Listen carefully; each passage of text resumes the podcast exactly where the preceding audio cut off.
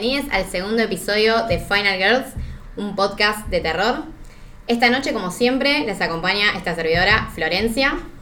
A mi derecha está Rocío. Hola. Y Fiorella. Hola chicas, hola que nos escuchan. Esta noche estamos reunidas como en una aquelarre. Una, una aquelarre nocturna. Una aquelarre nocturno, así es. Para invocar el espíritu de Wendy Torrance, esa madre que luchó. Esa mamá luchona. Así es, esa mamá luchona. Que, eh, bueno, le hizo frente al malvado eh, Jack en The Shining. Así que nos parece una figura central para el episodio de hoy porque vamos a hablar de un tema que, Fiorella, si querés mencionarlo. Dale, sí, por supuesto. El tema que hoy nos reúne eh, alrededor de esta mesa iluminada por velas y oscuridad es el de El Padre.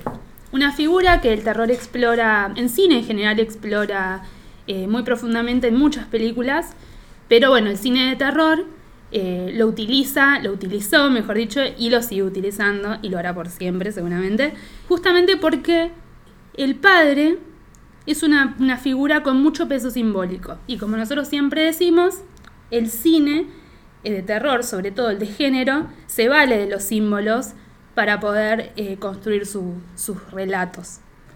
El chiste interno de este capítulo es que lo pensamos a, eh, grabar el Día del Padre, pero bueno, se atrasó la grabación. Bueno, pero no importa, porque esto se- el podcast lo escucha cada uno cuando le da la gana, en el auto, en la casa, y no importa si es el día del padre, la madre, ya fue, Navidad. Esto lo están escuchando en Navidad, chicos. Tal cual. Con el tío Halloween. tomando el, el clericó en la mesa, ya todos en pedo, ustedes están escuchando este podcast.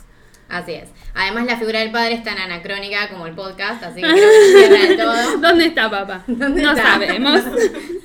bueno, no- la figura del padre, básicamente, que es nuestro eje esta noche, como ya dijimos, es una figura simbólica, eh, no necesariamente es un hombre, puede ser una mujer, puede ser un espíritu, pero bueno, en este caso, hoy en día, está muy anclada la figura masculina. Eh, el padre representa arquetípicamente, que como siempre decimos, un arquetipo es algo que se repite a lo largo del tiempo y trasciende las generaciones, es eh, la figura de la protección. Se dice que el padre es el que protege eh, contra, digamos, o hacia lo exterior del, al mundo, y la madre es la que protege lo interior. Nosotros vamos a referirnos hoy a dos películas que van a tener la figura del padre invertidas. Sí, la primera que decidimos analizar es Eyes Without a Face del año 1960, una película francesa, e italo-francesa en realidad. Y la segunda, que creemos que está muy relacionada por lo que decía Fiorella, es The Night of the Hunter eh, del año 1955. Arrancamos entonces con Eyes Without a Face, eh, una película dirigida por Josh Franchu, que para los que no la conocen en la película, eh, bueno, como habíamos dicho, es una película de terror, eh, más thriller que terror, del año 1960, que trata de un científico loco, justamente un padre, como decíamos hoy, que, para demostrarle tal vez amor o obsesión a la hija, por decirlo de alguna manera, busca reestructurarle el rostro, que en un accidente ella, digamos, sufrió una, una herida que le arruina la cara, y él busca eh, reemplazarle ese rostro. Básicamente esa es la sinopsis más básica. polémica lo del amor, con- ¿no? Para los que la vieron y para los que la van a ver. Es un padre que podemos decir eh, no ofrece la protección que una hija podría esperar y sin embargo sí ofrece varios traumas. Sí. Eh, bueno, antes de arrancar eh, con haciendo el análisis, queremos aclarar que vamos a hablar con spoilers de la película, como siempre. Spoiler alert. Spoiler alert. Eh, pero ya que mencionamos, bueno, el año, que es 1960, eh, Fiorella, si querés puedes hacer una introducción de cómo es el contexto.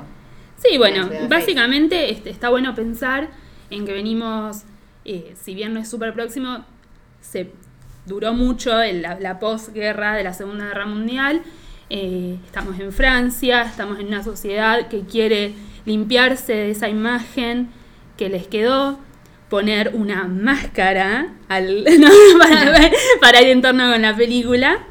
Eh, y bueno, sí, es una película que en su momento al estreno eh, no, no fue muy bien recibida. De hecho, desde, los, desde que se pensó la, la génesis del proyecto, es está basada en una novela. Las dos películas de las que vamos a hablar están basadas en una novela que se llama igual que esas películas. Eh, bueno, el director se reunió con los guionistas, un grupo de guionistas que escribieron Vértigo y Las Diabólicas, dos películas súper conocidas y seguramente en algún momento hablaremos. Y cuando se quiso hacer la transposición de la novela a, a la película, surgieron ciertos ejes que debían tener cuidado para, para poder pasar la censura, que era, por ejemplo, el tema de la sangre, que es algo que los franceses eh, tratan de cuidar, como sabemos los franceses son muy delicados. Y... Que igual, eh, como una, una trivia, una acotación, que es curioso que hoy por hoy existe el cine extremista francés, que es el cine más violento del universo, con películas como Martyrs, como Al Interior y un montón de películas que son de Martyrs es espectacular, la, esa la, la Martyrs es espectacular. La cuestión es que es una, o sea, es ultra violencia, pero también es muy estética, que un poco se ve esto en Ice Without the Face, que es una peli muy eh, cuidada artísticamente. Exactamente. Eh, como estábamos diciendo, entonces, eh, otra cosa que tenía que tener muy, como que había mucha sensibilidad al respecto, es la, la violencia animal. Eh, imagínense esta película hoy en día si, si ya... Sí, película no apta para veganes. Cero, apta para veganes. y amante de los perros. pero bueno, y también el tema de, su, de uno de sus protagonistas, porque como dijimos es una dinámica padre-hija, en la que el padre es un científico. Y la idea, bueno, de, este científico loco, por ahí era un tema muy candente con Alemania, que venía del nazismo y personajes como Mengele. Había que tratar de suavizarlo. Complicado. Porque no sucedió nada de eso. y por eso la censuraron. Te da un poco de miedo ir al médico después de ver la película. Sí, es pensemos en el contexto obviamente posguerra, que la sociedad es una sociedad muy sensible eh, sí, a todo lo violento, que en el contexto tenía mucho sentido tal vez la, censura. Sí, pero a este director medio que no le importaba. De hecho, tiene un corto anterior a, esta película que se llama La sangre de las bestias y es un cortometraje que lo que hace es, es pasar imágenes de paisajes de París del momento, de, contemporáneo para esa época, y mataderos, o sea, animales de, siendo degollados, golpeados, toda la sangre es una persona que exploraba mucho el tema de, los cuerpos, ya sea de personas o animales, el tema de, desfigurar. a él en sí no es un director que eso le importaba. De hecho, hay muchos comentarios en entrevistas y, demás charlas que han tenido con él, que bueno, él siempre le echa la culpa a factores externos de tener que suavizar las cosas, pero el espíritu se nota en la película, el espíritu de, de sordidez, el espíritu de no de ese espíritu del terror está presente. Sí, hay una violencia constante que está súper latente y, una tensión muy fuerte entre todos los personajes. O sea, se nota, se nota que hay algo raro, que hay algo feo, que hay algo que está todo el tiempo molestando. Sí, de hecho. Desde los encuadres, desde la iluminación. Bueno, eso está relacionado un poco que también viene por el lado de la posguerra que es el impresionismo alemán, que es una corriente estética que no solo del cine, también estuvo en la pintura, la arquitectura, que surgió en 1920, o sea, después de la Primera Guerra Mundial, con el exponente más, más claro es la película El gabinete de Dr. Caligari, que eh, si uno piensa en las dos películas que vamos a hablar hoy, son películas que eh, de hecho se hicieron una película cuando el cine de, a color ya existía. Entonces, por ejemplo, Ice Without the Face es una película en blanco y negro y es una elección deliberada, o sea, la quisieron hacer en blanco y negro, con esos planos oscuros e inquietantes para imitar el impresionismo alemán. Sí, porque es súper contrastada, juega mucho con las sombras, con los blancos, o sea, los blancos, a mí me dan un miedo los blancos eso, es como, ay, son todos fantasmas, que, que me, da, me da impresión realmente la película. Sí, hay, hay varios temas del impresionismo, claro. Desde el uso del blanco el blanco y el negro, ese contraste. No, y aparte las estructuras que maneja, las casas, los espacios son muy, muy fuertes son hasta surrealistas o de, fantasía, porque más allá de que es una película que si se quiere tiene un contexto histórico fuerte, también todo el horror, toda la idea de plasmar de, la desfiguración, de la, de la, cirugía, todo eso está planteado desde un esquema un poco más surrealista, que es muy del, impresionismo alemán. Y también todo lo simbólico, que más adelante lo, podemos ir viendo más en detalle, pero por ejemplo la idea de, de la máscara, las palomas, eh, el, el, disfraz de ella, porque ella está vestida de una manera que parece más un payaso, una niña, que una chica joven. Una nena creepy. Claro. Sí, de hecho, una muñeca podríamos Claro, por eso. Como esta, es un personaje que durante toda la película está usando una máscara. Nosotros jamás vemos esa cara deforme eh, o desfigurada. Un personaje deshumanizado. Nosotros no sabemos mucho de ella. Lo que sabemos es más que nada, bueno, los, los hechos que llevaron a su situación actual, pero nada de su vida. De, sabemos que se tenía un, prometido, pero son como que se cuentan al pasar. Ella no es un, personaje del que explora su pasado en profundidad. Así como tampoco sabemos en profundidad al, al padre, digamos, el- el- la historia del padre. Es como si los hechos se nos presentan en presente. Sí, eso viene de la mano con que los personajes sean arquetípicos, justamente, porque uno no necesita un trasfondo para entender el personaje. O sea, en cierto sentido, bueno, el padre es el padre opresor, como puede haber en, en otras películas de terror. Eh, lo importante, yo creo, de Eyes Without a Face es que es una película que fue seminal o muy importante en el cine de terror, que influyó a películas como, bueno, a Leatherface, sin ir más lejos, o sea... eh, Sí, yo creo que también la piel que habito de La piel, bueno, la piel que habito es un Es- calco de esta película. Es una especie de, de relectura, ¿no? Eh, bueno, también con Halloween, o sea, se sabe que la idea de, de- del asesino es salir Sí, de ahí. Carpenter lo ha contado. Algo así como que no había mucha plata para inventar una máscara, como para crearla, y pensaron en esta especie de máscara sin facciones, eh, que le, daba como cierta extrañeza, y le pareció una buena opción para, para Halloween, para Michael Myers. Claro, es que justamente lo que también inquieta mucho en tanto en bueno Michael Myers como en la chica de Ice Without a Face, la protagonista eh, Christine era el nombre, ¿no? Christine. eh, es que creo que lo que molesta, que es lo que se llama el valle inquietante, es que son rasgos humanos, pero tergiversados o, o reversionados. En cierto sentido, su cara es humana, pero como solo se mueven los ojos, es totalmente inquietante, horrible. Nunca sabes qué le pasa, no sabes qué está sintiendo, no, está, no sabes qué está pasando, salvo por lo que vos podés observar. Chicas, es Angelina Jolie con votos. Vamos a decir la verdad. O sea, Tal no cual. se mueven nada más que los ojos. Nada más que los ojos se mueven ahí. El Botox de los años 60 era muy fuerte. Durísimo. Bueno, pero pobre Cristiano, Christine, es una, una hija que sufre un padre que muy alejado está de la idea de padre protector. Sí, es más, en cierto más- sentido me parece que es como un padre que no puede ver crecer a su hija y la quiere como aislar del resto del mundo para que sea su hija y su nena y por eso esta cuestión de vestirla medio como muñeca y de tenerla en cajita de cristal, por así decirlo. Exacto, es un padre que no... Es, es una, una especie de, de- ensayo su hija. Es de, es, es- él es un científico que está experimentando, sabemos que experimenta con animales, sabemos que experimentó en su asistente, Luis, una mujer que todo el tiempo hace el trabajo sucio de este doctor, es el que mata a la... Bueno, porque como decíamos, ¿no? Él- él mata a personas para poder injertarles la piel en la cara de la hija eh, para salvarla de un accidente que aparentemente él causó. Hay todo un tema con la culpa, pero una culpa que no te hace sentir empatía con ese hombre.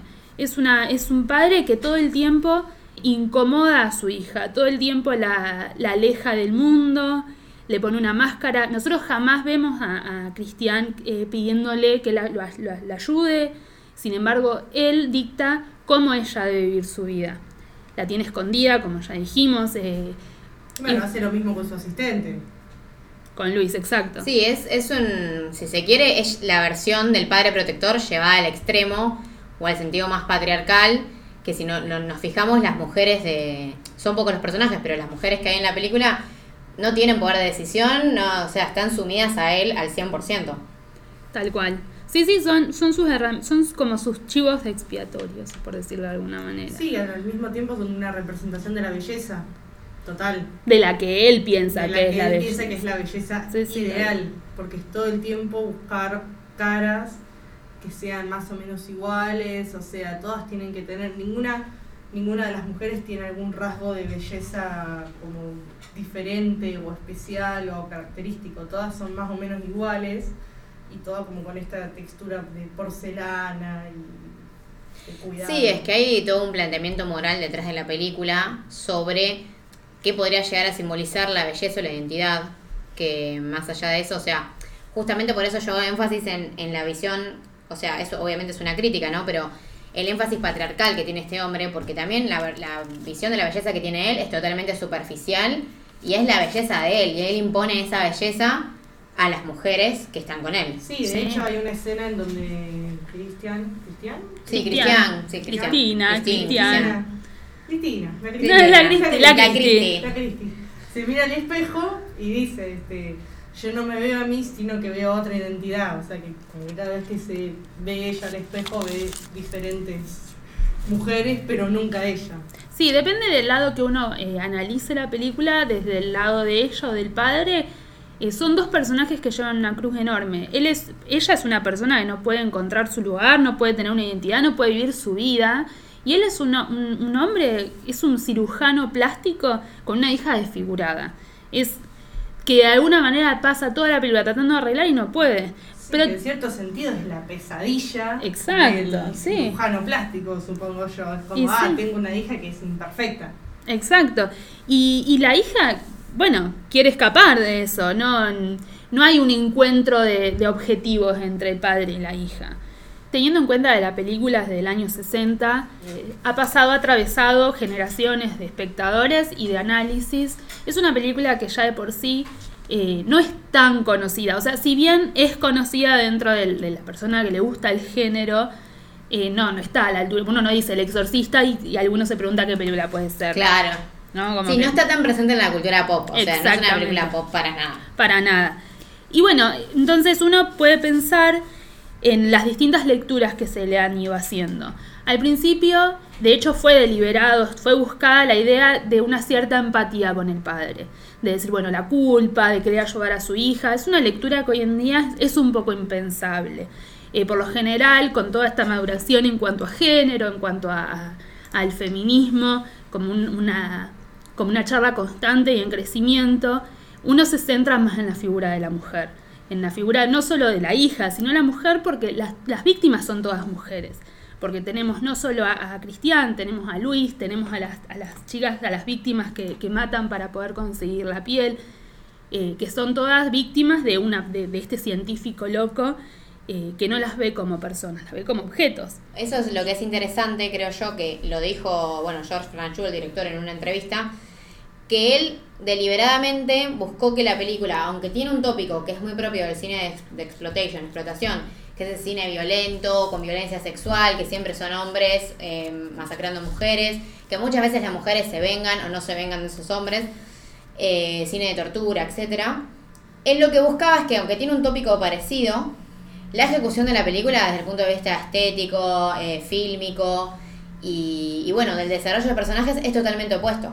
Porque digamos que en el Exploitation el científico loco típico no tenía ningún tipo de trasfondo, no había forma de empatizar, pero porque también las películas de Exploitation son películas en las que, no sé, huela sangre, huela tripas y capaz Sí, es más para nada verla para- correcta. Sí, claro. acá, acá hay una idea, viste, bastante maléfica de empatizar un poco con el monstruo, de decir, bueno, es su padre, quiere a su hija, ¿cómo va a estar mal lo que está haciendo? La idea de hacerte dudar, de decir, bueno, ¿es malo? ¿No el es fin malo? capaz es correcto o, o tiene cierta nobleza. No estamos de acuerdo igual, pero... no, no, pero, no. pero esa- No, para nada, pero Esa es la cuestión moral de la película. Y creo que esa la moralidad también atraviesa a, a, a Christine en el sentido que, o sea, ella cuando ve que el padre mata a otras chicas para hacerle una cara, es como que en cierto sentido ella está presa de la, o sea, de tomar la decisión de o matar a, bueno, el padre al asistente o seguir dejando que el padre mate gente. O sea, mal o bien hay como que ella le atraviesa un dilema moral ahí. Y creo que tiene un planteamiento muy interesante la película en esos aspectos. O sea, más allá de que uno tal vez la, la sinopsis de la película puede parecer una película de exploitation, que por eso se estrenó así en Estados Unidos. Que de hecho se estrenó con otro nombre. Claro. Eh, se llama algo así como La Cámara de los Horrores del Doctor Faustus. Tiene un nombre muy eh, tiene un nombre cine de clase De, B. de Horror Chamber of Dr. Faustus. sí. Exacto. Sí, llamemos la atención de la audiencia y te sentás como audiencia y decís qué carajo Mal. estás viendo, porque esto es, es- nada, escapa todo, es súper artístico. Se presentó en un doble programa con una película que Sí, nada que ver, inmirable. que- sí. no, imagínense estar sentados y de repente te aparece esta especie de noir Sí, a ver, francés. es como si hoy en día nos sentamos a ver The Witch y Evil Dead juntos, o sea, no tienen nada que ver, Nada o que sea, ver. no dialogan en ningún lado. Pero a mí, a mí me parece muy interesante y creo que ese es, como uno de los, de los valores más importantes que tiene esta película, que es la manera en que el director se las rebuscó para poder eh, mostrar una, un- toda una, una idea, todo un, un- un concepto súper macabro, pero de una manera correctísima. Es una película que en una escena brutal en la que le están cortando la cara a una persona, uno podría imaginarse una, no sé, una música clásica de fondo, ¿no? Es como que no, no, no ves sangre chorreando, no ves, es muy francesa, como No, le dijimos. Es una película muy estética. Sí, sí, porque tiene hasta el detalle de donde cuando le cortan la cara, de que el asistente inclusive va como limpiando la sangre, o sea, es súper estético. Sin embargo, en la cuentan las anécdotas que en la presentación, en el estreno de la película, la gente, o sea, mucha gente se desmayaba, había, era, tuvo mucha, mucho impacto en el espectador. Y sí, porque visualmente es jodido que se Sí. saque la jeta. de visualmente Creo que, eh, da, o da impresión, está cuidado, pero tiene unos planos que decís. Porque sabés lo que va a hacer, y como sabés lo que va a hacer, Claro. sabés que no está bueno No, lo que va a hacer. no me es saques la cara. de tijeras y bisturíes. Claro, pero es, es, cosas. es, es curioso que eso mismo lo siguió manteniendo el cine francés, el, el cine, bueno, ultraviolento, que tiene justamente una estética, como decía Joy, eh, las películas de Maury y Alexander, que son los dos, Alexander Bautillo, que son los directores de Inside, al interior, que es una película en la que una mujer persigue a otra durante toda la película para básicamente Sacarle- arrancarle el bebé con una tijera. Sí, es esa, es, esa es la película. Y es como muy básico, pero cómo está ejecutado, que sí, a veces es re violento, pero es una violencia como que es muy estética. Que eso también se ve. Sí. Claro, es. eh, se ve en la última película de, bueno, la masacre de Texas, Leatherface, que la dirigieron ellos dos. Y que ahí vos podés ver las dos formas de plasmar la violencia, la americana y la francesa. Porque aunque las, vos agarras la primera de la masacre de Texas, o la remake del 2003, y agarras esta de los dos franceses, y aunque las tres son súper violentas, es como que hay otra, otra, eh, sí, ot- otra corriente artística No sé, detrás de la violencia. tienen en la sangre. Claro, es como que son, son delicados hasta para arrancarte la cara. ¿no? Bueno, y desde esta perspectiva de género, de la que planteamos, está bueno poder hacer una lectura del final. Un final que a las tres nos pareció hermoso, eh, un final lleno de simbolismos, como Increíble Flora había... Está muy bueno. Eh, que bueno, por ahí vos querés contar un poco. Sí, eh, bueno, yo lo que quería mencionar, como hablábamos del expresionismo alemán, que mm, se ve mucho, en, bueno, en la película más simbólica de este movimiento, que es, como habíamos dicho, El gabinete del doctor Caligari, que es una película básicamente muda, muy musical, narras- eh, narrada por metáforas. Eh, Ice Without a Face no es tan así, porque obviamente, a ver, son 40 años de diferencia, en el 50, en el 60 ya el cine era otra cosa. Eh, pero el final, el final parece, para mí parece una película clásica de los años 20 a los años 30, porque casi no es hablado, es muy musical, es muy visual y se narra a través de una metáfora, que es ella liberándose y básicamente, o sea, ella escapando del horror sola con un montón de imágenes que para mí están muy buenas. Muy también, muy expresionistas, o sea, expresionismo puro, Surrealista, sí, sí, tal cual. Eh, ella se saca esa máscara, se, de- se saca de alguna manera eso que se la- le habían puesto el padre, se libera, bueno, su- libera también a los animales, nos reíamos eh, como una especie de orgasmo vegano, ¿no? De, de- la- el animal va y ataca a, a este... Sí, un castigo humano natural, como son. que hasta Exacto. el, la- el propio universo se dio cuenta que ese hombre está mal, matémoslo, y le dan seis, o- seis le- lobos Con el prácticamente. detallecito de la cara del tipo totalmente desfigurada y masticada. O sea, Sí, yo creo- hay dos planos muy fuertes para mí, va, dos símbolos muy fuertes que son, primero que ella haga que se vayan las palomas, que parecen como si fuese un altereo de ella, un simbolismo de ella, porque también son blancas, son puras, que escapan, y después el detalle de la cara de él reventada. Eso, eso es increíble. Se hizo justicia. Se hizo justicia, tal cual. Sí, ella... justicia simbólica. A mí también me gusta esto de, de- de- ella cuando se va, está, se adentra como una especie de bosque, ¿no? Como que Sí. no, no va a, la- ciudad, ella se, como va con los animales, va a lo salvaje, va a empezar de nuevo, va donde no hay reglas. Eso también me parece que, que tiene que ver con esto de, de bueno, de, de- reconstruir un mundo. Claro, que yo creo que es eso es muy expresionista, muy alemán, esa idea de, de, lo, de lo animal, lo puro, lo... Es que es como una figura medio fantasmagórica. Claro. Sí, tal también, cual, Como un sí. espíritu que sale. Tal Sí. cual. Sí, de hecho podés hacer otra película que en la que una mujer de blanco con una cara deforme aparece con al- palomas alrededor a perseguirte, ¿no? Como que es otra película, pero Sí. ese personaje me lo imagino. Sí, totalmente. Bueno, y me parece que es interesante eh, no dejar de hablar del título de la película, Ice Without the Face, que además de ser una canción de Billy Idol, Espectacular canción, ahí en playlist. sí, a ver, yo amo Billy Idol, Eh, creo que uno, o sea, uno ve el título y capaz, no sé si le dice mucho de la película, pero al revés sí, uno ve la película y el título es todo. Se resignifica totalmente, tal cual. Eh, la, la idea, uno por lo general habla de los ojos, ¿no? Los ojos son la ventana del alma y los ojos, los ojos. Eh, sin embargo, es cierto que cuando uno ve una cara sin rasgos, una cara, como vos decías, hoy hablabas del concepto de Uncanny y ¿no? Como cierta este, deshumanización, se quiere. Bueno, da un, un miedito, ¿no? Como que... Sí, es que pa- pareciera que un rostro, o sea, les damos mucha importancia a los ojos, pero un rostro solo de ojos, o sea, básicamente, eh, o sea, un ojo Es sin macabro, cara. es Es, macabro, claro. macabro. Es como que los ojos son todo, pero a la vez no. Es como que sin el resto de los rasgos está deshumanizada totalmente. Sí, la- ¿cómo, la cómo sabes qué siente? ¿Está sonriendo? ¿Está contento? ¿Está triste? Eh, sí, acá me parece que está muy atada a esta idea de, de bueno, de, de des- sacarle identidad a- al personaje de Christine. Y de alguna manera, al deshumanizarla también, eh, sacarle responsabilidad a ese médico que está de alguna manera experimentando sobre ella. ¿no? De, Sí, sí, además yo no es una que, persona. claro, que deshumanizando a ella también eh, marcas mucho más la idea de la imposición patriarcal, Tal cual. eh, como que ella es un objeto, o sea, como ver a, ver a la mujer como objeto, ver a la mujer como belleza superficial, está un poco arraigado a la idea de que ella, básicamente, sí, el rostro es una, una careta de plástico. Sí, es una careta de plástico porque en cierta forma es la idea de perfección Claro. que tiene él. Digamos, viste que dicen que los cirujanos son los supuestos dioses. Sí, Como él se cree como una especie de dios, diciendo yo puedo hacerlo todo, entonces puedo dar un nuevo rostro. sí, que ahí está, bueno, el intertexto con Frankenstein, que también es, bueno, una de las fuentes primarias de esta película.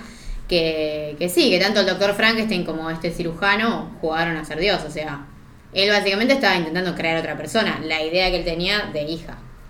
Bueno, y con la idea de jugar a ser Dios, podemos pensar en la segunda película que queremos presentar, eh, La Noche del Cazador, ¿no? The Es, Night eh, of the Hunter. Un título que también tiene mucho peso, que después lo vamos a hablar. Dirigida por Charles Laughton, que la película más importante que hizo es esta, de hecho. Es la única que hizo. Sí, creo que habían dicho que era la única Sí, que sí, es cerró. la única. Es una película que en su estreno le fue tan mal que pobre hombre no volvió a hacer nada en el cine. Claro.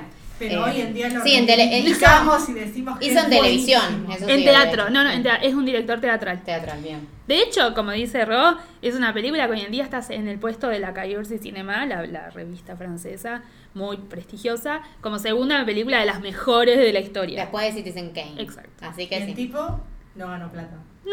como Y, siempre, pero esas chicos. cosas pasan siempre. Sos el fucking dios y morís pobre. Sí. Eh, bueno, para que, quienes nos escuchan y no vieron la película, eh, es un thriller eh, que trata sobre un asesino seri- serial, un femicida, diríamos, eh, que básicamente se aprovecha de viudas para asesinarlas y quedarse con el dinero que dejó el padre muerto. Cuando pienso en, cuando dabas la descripción, me acordé del gigoló que van, a- Gigoló. va enamorando mujeres para quedarse con la plata. Este es mucho más creepy. Es el un- flautista de Hamelin, el Pied Piper. Eh, Sí, mal, tal cual. Moderno y sexual lo de Gigolo. Ay, La referencia de gigoló es muy para los argentinos, si nos escucha Sí, alguien de otro país, bueno, déjenla pasar. Bueno, este hombre, eh, este mm, asesino serial, que en realidad es, es un pastor, es un predicador, Sí, entonces se agarra de esa Preacher. imagen eh, pura, religiosa, para ganarse eh, la confianza de la gente del contexto, del pueblo, de los familiares de estas mujeres. Y bueno, termina abusando de estas mujeres eh, en el sentido del poder más que nada, porque como eres un hombre muy puro, no tiene sexo con ellas. no las toca. Claro, no las toca, pero sí las termina asesinando y termina maltratando eh, a los niños. Rompe Eh, hogares, podríamos hacer. algo. Sí, sí, rompe hogares y se queda con el dinero. Exacto. Este personaje, el de Harry Powell, está interpretado por el gran Robert Mitchum, que realmente lo hace de manera muy, muy profunda. O sea, es un personaje que vos lo ves y en su gesticulación da mucho miedo. Sí, las miradas, la forma de moverse, cómo se para sobre y encima, bueno, la cinematografía lo ayuda, ¿no? Pero él como, como actor es un papel Es espectacular. increíble. Bueno, como dijimos, el director eh, hizo su única película para el cine. Eh, es una persona que se dedicó en gran parte de su carrera al teatro, cosa que tiene que ver en, en sus decisiones estéticas con en la, en la película. Es una película como ya en la anterior, incluso que, que Flor lo, lo dijo, eh, se vale mucho del expresionismo alemán, eh, que es algo que tiene gran influencia en los decorados, en la iluminación. Es una película muy teatral ahora que lo mencionás, porque hay algunas escenas que son, o sea, que parece una escenografía de teatro porque hasta la cámara queda fija por ejemplo, no sé si se acuerdan, esa que están los dos niños en el Porsche de la casa y él está de atrás. Sí. Que la escena es fija y es, es aterradora, creo que por eso, hasta Sí, parece mí- surrealista por a mí eso. Lo que tiene es que es teatral, pero me parece súper cinematográfica. Sí, sí, sí. Súper cinematográfica. Yo creo que la puesta en escena es muy teatral, pero a la vez sí, es muy cine. Desde la cámara es muy Sí, sí. cinematográfica. Sí, esto que dice Rocío es clave. Es una película que no, no puede ser hecha de la misma manera si no es en cine. Eh, se vale de- del lenguaje audiovisual eh, muy fuertemente. Bueno, estos recursos del expresionismo están usados en, la- en las, sombras marcadas. La sombra es un ar- otro arquetipo que, que está muy estudiado, que representa la, la oscuridad, los miedos, y que contrasta todo el tiempo con lo que uno realmente se siente, eh, suele ser lo velado, las perspectivas distorsionadas, las imágenes surrealistas, est- estos Sí, recursos. además hay mucho uso de la luz día. Pasa mucho durante el No. día, siendo que se llama la noche. Sí, pero son di- es un día que igual se siente como Es oscuro. sí, sí, Exacto, esa es la es no solamente es la pre- bueno, en el ex- digamos el, el, el chiste del expresionismo alemán era a través de todos los recursos formales eh, del, del- de las, la- las locaciones, los escenarios, se pueda de alguna manera exteriorizar la psicología de los personajes. Lo que nosotros acá estamos viendo es la psicología de un asesino serial Claro. y de chicos que están, que están solos y tienen miedo. No, Eh, los ángulos marcados, los, la, es- eh, por ejemplo, las, las escenas en las habitaciones que parecen las sombras, hacen una especie de, de cúpula de, de- de la iglesia, la religión es otro tema muy presente.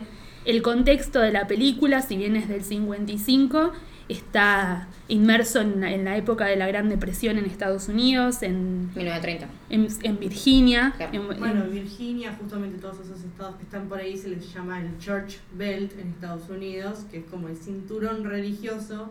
Son estados súper, hiper, mega católicos. Sí, muy conservadores muy también. conservadores. De hecho, ahora Virginia. Este, Sí, abolió el aborto. Abolió el el aborto. aborto, sí.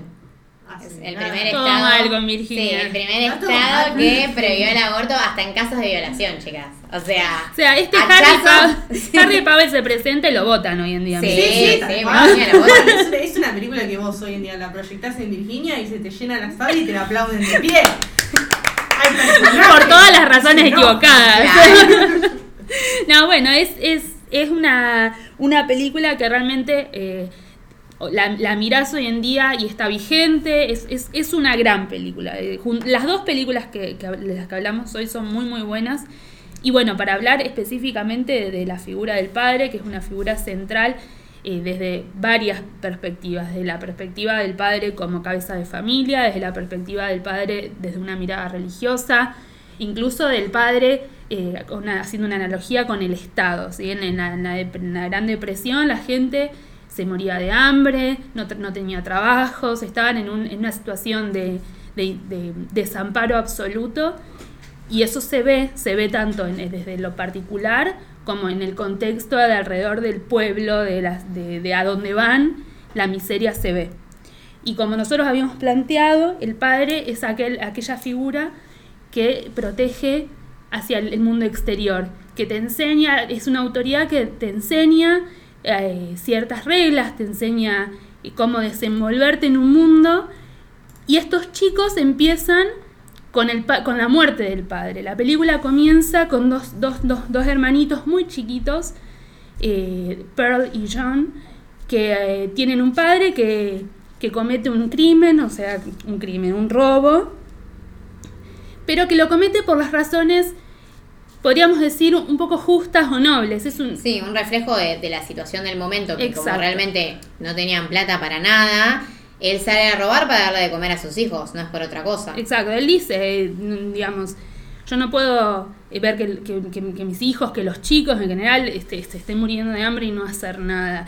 La película comienza, además de con la muerte del padre, retrocediendo un poco, con una señora, una, una mujer, que también es otra figura que va a estar muy presente, que es la de la madre, eh, que les está contando un cuento. Esta película es una especie de cuento Sí, gótico, de fábula. una fábula, un Sí, cautionary tale, ¿no? De advertencia a la niñez sobre los males del mundo.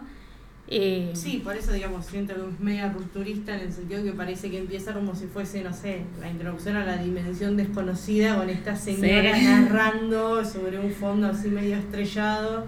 Niños, les voy a contar una historia y ves todos los niños así y decís, ufa. una historia tétrica. Y ahí saltamos a la figura del padre sustituto. Exacto. Es el, el padre, antes de, el, el padre roba este banco, aparece ante los hijos eh, con el- los billetes, la nena eh, tiene una muñeca de trapo, él busca un lugar donde esconder ese dinero y le parece que el lugar donde nadie miraría es en el juguete de una nena y lo esconde en la muñeca. Ahí al el padre se lo llevan preso y ahí es donde conoce a este preacher, a este pastor, que luego se va a presentar, cuando el padre muere, aparece él como una especie de, de sustituto de la figura Sí, paterna. porque ambos terminan en la misma celda por el mismo crimen, por así decirlo, porque el preacher este que ya nos, se nos introdujo como un asesino, este, cae en el estado de Virginia con un auto con una patente que no era de Virginia y lo meten preso por eso justamente. Pero al padre que robó y tuvo sus víctimas, su callo al Sí, sus bajas. no, en sus bajas, en el robo no le salió tan bien, este, es el que va a ser asesinado. Tal cual. No hay, Comparten celda. Exacto, no hay ambigüedad. Nosotros sabemos que este hombre es malo, sabemos que no hay nada bueno en su presencia, no vamos a dudar que bueno, por ahí pueda eh, que traiga paz, pueda traer esa seguridad que estos chicos no tienen, sino nosotros sabemos que es el peligro desde el Claro, comienzo. es que eso es también, por eso también es, es muy una fábula el cuento, porque en todo momento el punto de vista del guion es que el espectador siempre sepa que, mm, que este tipo es malo, que es la encarnación, o sea, que es un arquetipo del mal. De hecho, y, y lo gracioso, va gracioso, lo irónico es que él se presenta como, primero se presenta en representación del padre, eh, al decir que, bueno, el, el que lo conoció en, en la cárcel, en la celda, y que fue el que el padre antes de morir le pide que los cuide. Entonces, al, al aparecer, al llegar con la palabra de ese padre ausente, él es recibido, es aceptado, porque, bueno, viene legalizado por la palabra de- de- del patriarca Sí, y además viene legalizado por la palabra de Dios. y por la palabra de Dios. Este padre, esta figura que aparece en la vida de esta familia, no es aceptada de igual manera para, con- digamos, de por todos. La madre eh, y la nena, los dos personajes femeninos, son personajes que están más abiertos a incorporarlos a la vida familiar, pero el personaje del niño no. Él se va a convertir en una especie de, pro- de- de coprotagonista con, con el pastor, en el que todo el tiempo trata de eh, no abandonar la figura de su padre biológico. Eh, un padre que está representado en el secreto que ellos guardan, el secreto de dónde está la plata, y que además es el motor no solo del, peligro, de la maldad que representa este personaje, que, lo, que es lo que, porque todo el tiempo el objetivo es, es tener esa plata, sino también al esconderlo, ellos van a iniciar esta especie de viaje que se convierte en un viaje también interior, de crecimiento.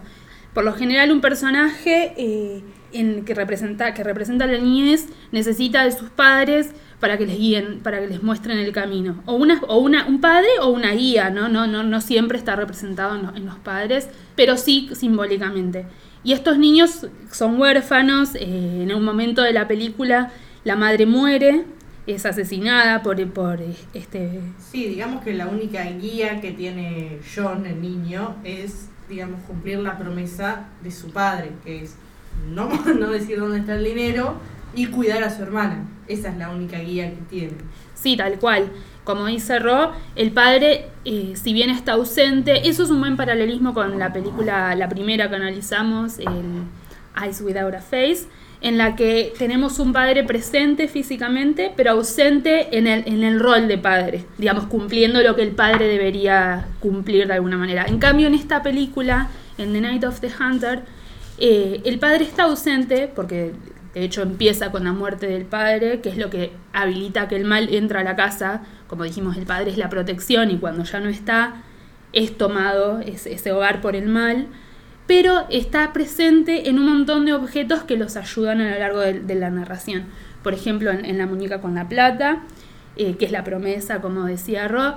Después ellos, cuando la madre muere y ellos tienen que escapar de esta persona y quedan solos, utilizan un barco, una, una canoa de, de madera, que era la canoa del padre.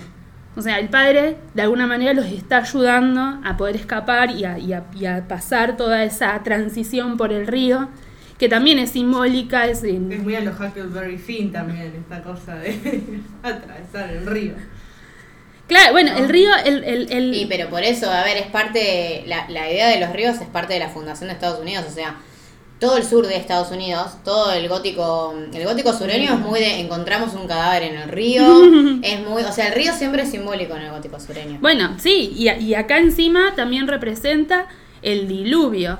Eh, Ellos cuando están haciendo, es, es- cuando están pasando por el río, todo lo que se observa alrededor, además de sombras y ocasos, son animales. La idea de, de- de la destrucción del mundo y la reconstrucción del mundo, eh, que remite mucho al, al arca de Noé y a las referencias bíblicas que están presentes continuamente en la película. está el tercer padre omnipresente que es Dios. Exactamente. Y es muy importante. Todo el tiempo se habla de la religión, que como decía Ro, eh, está muy anclado al contexto donde se filmó la película. Entonces, cuando estos chicos atraviesan todo ese diluvio, atraviesan el río, atraviesan eh, esta oscuridad y llegan a destino, llegan a, la casa de una mujer cuyo hogar también está de alguna manera ausente de una presencia masculina. Es una señora que no tiene marido. La, figura de la mujer sin marido está presente a lo largo de- tanto en la, en la madre como en esta, en esta señora. Eh, la- la- hay una figura de un adolescente que también está constantemente buscando como un, un novio o un acompañante masculino. Claro, pero la diferencia entre las víctimas, digamos, que son estas viudas, y esta mujer es la fortaleza, justamente, es cómo se la encara y cómo se la muestra, digamos. Ella es una salvación, es otra madre luchona, digamos. Sí, claro, por supuesto. Es, la, es, es el, el- como decía recién, es la reconstrucción del mundo para estos chicos. Es pasar de la soledad, de la ausencia, de la desprotección a un hogar de una mujer que se dedica, como ella lo explicita en la película, a cuidar de los chicos que andan sueltos. Esta idea de, un contexto de depresión, un contexto de, eh, de pobreza, donde los más afectados suelen ser los chicos, esta mujer dice, bueno, yo los voy a recibir en mi casa, los voy a alimentar, porque ellos son el futuro y son, las, son además los seres que van de alguna manera más se merecen de la atención de, de- las, de las personas buenas. Ella viene a representar no solamente eh, la bondad, sino también la figura paterna. Por eso decíamos que el padre no es necesariamente un hombre. Bueno, y siempre que lo mencionabas mucho con eh, Eyes Without the Face también, el tema de, de lo patriarcal, digamos, que, que obviamente todo lo religioso, sobre todo lo cristiano, o la idea de este eh, asesino de, de viudas, femicida, eh, en cierto sentido son una, una imagen masculina muy fuerte, que es interesante que en la película vemos que, bueno, la que le hace frente, o sea, como que revierte esta situación eh, contra el predicador, es una mujer. Eh, Sí, tal cual. Una cena que está buena y creo que es muy sureña, podemos decir. Escopetas. Escopetas. Sur, armas, Estados Unidos. Sí, está. eh, Él, él en, en un momento, eh, cuando estos chicos encuentran refugio en la casa de esta mujer, eh, él los encuentra. Él, bueno, el cazador sigue pues, tras su presa de alguna manera y aparece en la casa, pero aparece de día. En, en una situación en la que, bueno, se presenta como el padre de esos chicos, pero el más grande, John, lo- le dice a la señora, no es mi padre, no, no es verdad, no, no, es mi, no es mi papá. Entonces ella se da cuenta del, del peligro que representa el predicador y con la escopeta le dice, chao, andate. Y él le responde, a la noche voy a volver. que yo creo que está bueno también pensar un poco en el contexto histórico, tanto de siempre que hablamos de posguerra con el tema del expresionismo alemán, como también en el tema de la Gran Depresión, que fueron momentos que históricamente la mujer ganó poder por el tema que, bueno, posguerra es porque los hombres o murieron en la guerra o combatieron y la mujer tuvo que salir a trabajar. Y lo mismo en la Gran Depresión, que la mujer tuvo que salir a trabajar porque no había plata, no alcanzaba con un sueldo y había que rascárselas como sea. A ocupar el puesto de esos Claro. hombres que ya no estaban presentes. Y eso creo que se ve bien claro en la imagen de este, de este personaje, de esta mujer que apaña a los niños. Eh, Y que los defiende. Claro, que los defiende en todo sentido, o sea, que los cría, que los cuida, que se planta con una escopeta diciendo, no, salí de acá. Eh, Sí, está de, bueno. de hecho es una mujer que no, no, no, no les ofrece un amor que uno podría pensarlo como maternal, desde el cariño. O de- es una mujer que de hecho les planta una idea de autoridad, los, los, los hace trabajar, lo que son- por lo general son situaciones que uno asocia más a la idea de un padre que de una madre. Es por eso que de alguna manera ella viene a representar estas dos figuras, en bueno, de, Claro. de niños que no tienen ninguna de las Que dos. es, por eso justamente está en contraparte con lo que pasaba en la sociedad en ese momento, que las mujeres tenían que ganar el rol de los hombres porque los hombres o no tenían trabajo o habían muerto en la guerra o estaban mal de la cabeza por haber ido a la guerra, lo que sea. Tal cual. Bueno, está eh, cuando finalmente vuelve este cazador de noche, el predicador, con la palabra de Dios y de, y de la muerte eh, Y de las armas. y de las armas, ella lo, lo está esperando. Las imágenes son bellísimas. Es una película, como vos decías hoy, Flor, muy surrealista en, en cuanto Sí. al tratamiento de la imagen. Eh, de hecho, todo el tiempo se escuchan canciones de cuna que te, de alguna manera te abstraen, más allá de que lo que presenta es algo muy real. De hecho, la película, o sea, la novela en la que está inspirada la película es una que cuenta una historia real que, que- de un asesino de, de- de mujeres y de niños que fue ejecutado en el año 32. Claro, Así sí, que también contemporánea a la película, digamos. O sea, la película se, se ubica en la misma década que pasó el suceso real. en el enfrentamiento final, que sucede de noche, eh, aparece este personaje a enfrentar a la mujer, a la protectora de Tal como chicos. prometió. Tal, exactamente. Es como un- una especie de sí, enfrentamiento anunciado, una muerte es anunciada. como un duelo western. sí, sí, sí, muy es western un duelo western, totalmente, o sea, y aparte, digamos, es la primera vez que él se tiene que enfrentar a algo que no va a ser su víctima, o sea, no es una viuda en una situación de, De desamparo. ni nada por el estilo, es una mujer fuerte que tiene una escopeta. Sí, muy bueno, como justamente lo podemos llevar al lado de la Final Girl, no exactamente, ¿no? Pero Sí, en cierto cual. sentido sí, es la mujer que, que se para frente a, a ese hombre asesino, a ese patriarcado y le Con da una pelea. escopeta y sabe usarla además, Sí, porque sí. le pega un tiro, no lo mata, pero logra de alguna manera derribarlo, se esconde hasta que llama a la policía y bueno, y aparece. Y se lo llevan. Se lo llevan para matarlos y para el... Y si Bye, nos bye. pensamos que al padre, al, al verdadero padre, al principio lo ejecutaron, o sea, este tipo sí. Es un buen paralelismo. La ejecución. Que en esa época, bueno, en Estados, en Estados Unidos la pena de muerte sigue estando, ¿no? Pero en algunos Sí, estados. Pero en una época era pero moneda corriente. O sea, en esa época era moneda corriente. Sí, era ojo por ojo. Sí, sí. Vos mataste y te matamos. Exactamente. Bueno, y ahí hay una resignificación del título. La noche del cazador, ¿no? Sí. Como es- esta, la situación se da en la que él es el cazador, pero al mismo tiempo la mujer es la Sí, cazadora. ella es la cazadora al final. Es como que se revierte. Bueno, entonces, ya que finalizamos el análisis profundo de estas dos películas que elegimos, obviamente, como mencionamos al principio, la figura del padre es central en el género de terror, sobre todo cuando está tergiversada, pero también hay otros padres que ayudan a sus hijos o a sus seres queridos a enfrentar ese... No ese todos son- tan malos. Claro. Jack Torrance, por ejemplo. Claro, o. Robert De Niro en Mente Siniestra. Claro. Em, O tu e- papá. o tu papá. o tu papá, vos, que estás escuchando. Em, por ejemplo, bueno, la película coreana Train to Busan, eh, que tiene un protagonista que realmente lo da todo para salvar a la hija en un tren que va de, de Seúl a Busan, justamente, en, Lleno de zombies. lleno de zombies. Y la verdad que dentro del cine zombie de los últimos 10 años, sin exagerar, la película es una de las mejores que, que se hicieron. Sí. Es un drama repotente. Es un buen ejemplo de, de lo que puede representar el padre en el género, ¿no? Sí, tal cual. Eh, otra película que también podemos hablar, eh, en la que el padre ayuda de alguna manera a su hijo simbólico, es El Exorcista, justamente. Una película que tiene doble, eh, doble simbolismo. Tiene un padre ausente, porque es una, una madre que está con su hija sola, pero la figura del padre aparece en este padre. eh, Sí, este cura, este, este cura, exacto, que justamente le, le- le va a sacar el demonio adentro. O sea, ¿qué favor más grande te pueden hacer que sacarte un demonio adentro, chicas. ¿no? Padre del año. Ah, lindo día. Lindo regalo. Bueno, después tenemos señales. Sí, mi, mi único problema con señales es Mel Gibson. Bueno, no, sí, sí, sí, polémica. Es como que sí, es un buen padre, cuida de sus hijos, demás, todo eso, pero sigue siendo Mel Gibson. Es como que Mel Gibson no te cierra como personaje de Ah, chicas, a mí me cierra, no me cierra me da como vuelta. buena persona nunca, o sea, tipo, no me la creo. ¿Cuál es la película de Mel Gibson que le pegan un tiro a la hija al principio y le hacen un agujero en la mitad del cuerpo también? Ay, él es no. padre. Ay, chicas, esa película no me la acuerdo ahora. Bueno, ahí no te lo crees como padre, porque ni llora ver el cadáver ahí. Capaz no era su hija favorita, No, no, bueno, Rajoy. más de Apocalipto, pasa que también yo Ah, Apocalipto. En Mel Gibson, viste, toda esa culpa católica encima, como que está cargando esa cruz católica y religiosa No, que bueno. vos decís, este tipo es golpeador, a mí no me joden. Bueno, sí. Femicida.